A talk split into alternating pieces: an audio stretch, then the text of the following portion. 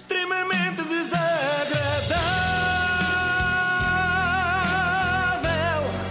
É mais forte do que é. E hoje continuamos em boa companhia. Ontem tivemos aqui a primeira parte do filme Jesus da Arábia e hoje temos a segunda, porque isto no fundo é tão comprido como o próprio Lawrence da Arábia. Eu gostei que Jesus tivesse escolhido a CMTV para a sua primeira grande entrevista como imigrante, porque é lá que se colocam as questões que verdadeiramente importam. A ti como é que ultrapassas a ausência do teu peixinho grelhado? Não é fácil, aqui não há peixe, como vocês sabem todos, vocês são meus amigos, sabem que eu não como carne, só como peixe. E aqui não é fácil, não é? É muita fruta, muita verdura. Ah,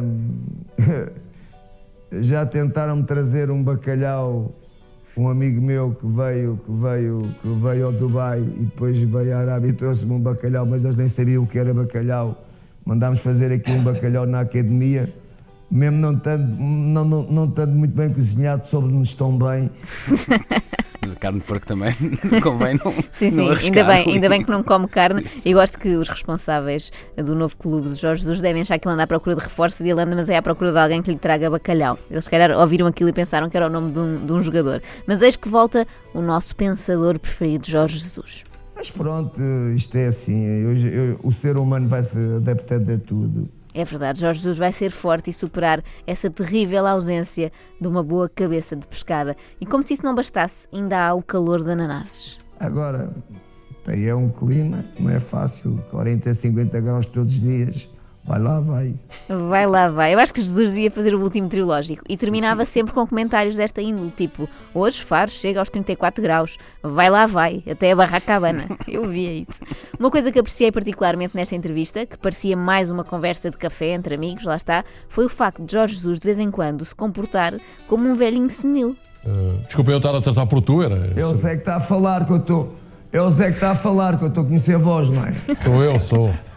Sim, é o Zé Manuel Freitas. Ah, Eu peço desculpa. sim. É- É, Era o que eu não estou a ver, mas eu conheço a voz de vocês os quatro, não é? Isto parece conversas que eu tenho com a minha avó ao telefone. Joaninha, és tu ou é a tua mãe? Fez-me lembrar. Bem, mas o que mais me confortou no meio disto tudo foi ver que Jesus pode mudar de país, pode ir para muito longe, mas continua ao mesmo, sobretudo no que toca a acertar em nomes. Reparem nisto. E uma ligação ah, perto do, do, do presidente do Porto, ah, e não só, e do Sr. Ronaldo Teles.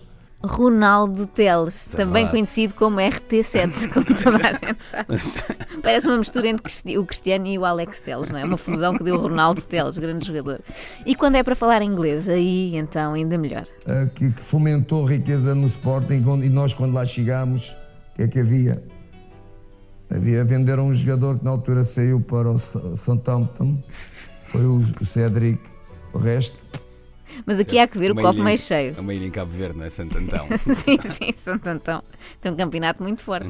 Não, eh, eu acho que há que ver o copo meio cheio. Nós estamos sempre a criticar Jorge Jesus, mas há que elogiar também. Ele disse bem Cédric, não é? Portanto, também não é fácil. E agora perguntam vocês onde é que vive Jesus, ok? Sabemos que é na Arábia Saudita, mas mais concretamente, será numa moradia, numa quinta, num condomínio? Nada disso. É num resort. Para além, não tenho peixe, mas tenho, tenho coisas boas, tenho, tenho uma, uma qualidade de vida. eh, eu e o, e o, e o, e o meu staff eh, vamos viver para um compound, que eles chamam compound de um risoto.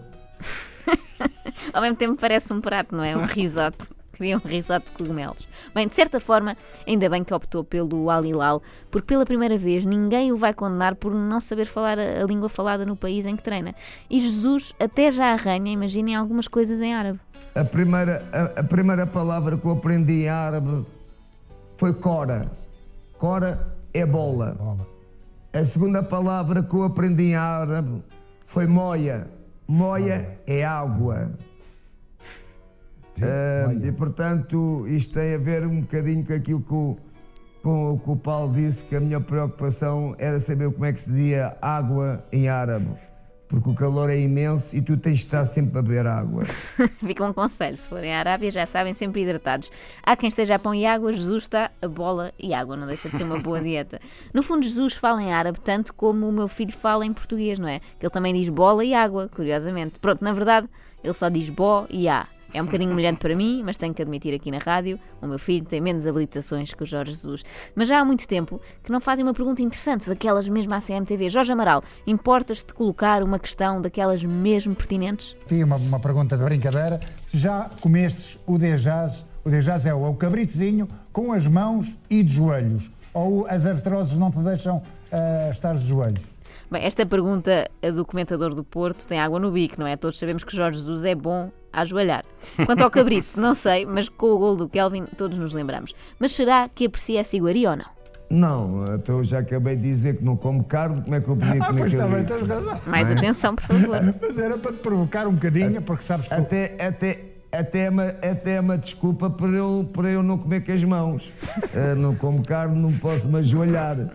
Eh, mas queres, mas quer, se queres que diga, eu sei que, que, que esse ritual existe muito aqui na Arábia Saudita eh, e tem uma técnica própria para se pôr as mãos e comer o, o- a comida e, e propriamente o arroz. Ahm, eu até acho, acho, acho giro comer com as mãos, acho se calhar é mais higiênico comer com os talheres, a gente com os talheres nem sabe eh, o que é que aquilo, o que é que pode ter um talher e as mãos, as nossas mãos a gente conhece-as e sabemos que elas não têm, não têm, não têm mic- micróbios, não têm, não têm nada que nos possa fazer mal. Se, lavarmos as mãos, como é óbvio, não é? Como é óbvio.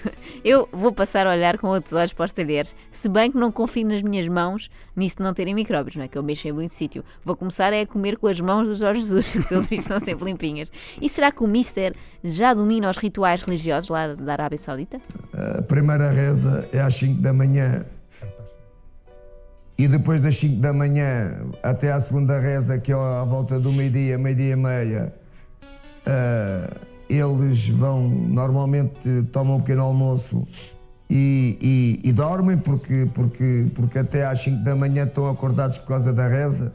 Aham, parece uma bela desculpa. Estão acordados até às 5 por causa da reza. Alguns jogadores cá em Portugal também faziam isso. Mas vão rezar para o Guilty para não sei o quê, outros estabelecimentos noturnos. Eu deixo para o fim aquela que é talvez a confissão mais importante de Jorge Jesus. Ele vai revelar finalmente quem são as suas grandes referências. Será que é Pep Guardiola, Alex Ferguson, José Mourinho? Nada disso. E esse é o meu, o meu grande objetivo de, de deixar a marca portuguesa como o Vasco da Gama, Pedro Alves Cabral e por aí fora. Ó Jorge, Jorge Gosta Jesus. dos heróis do mar. Exatamente, exatamente. E anda a dar novos mundos ao mundo desde 1954. Não se esqueçam que foi ele que inventou os bloqueios, as marcações à zona, inventou o futebol, no fundo, e já descobriu muita coisa, a começar no Talisca. Jesus, és muito melhor do que esses navegadores de meia tigela que eu saiba, nunca nenhum deles descobriu o caminho marítimo para o Al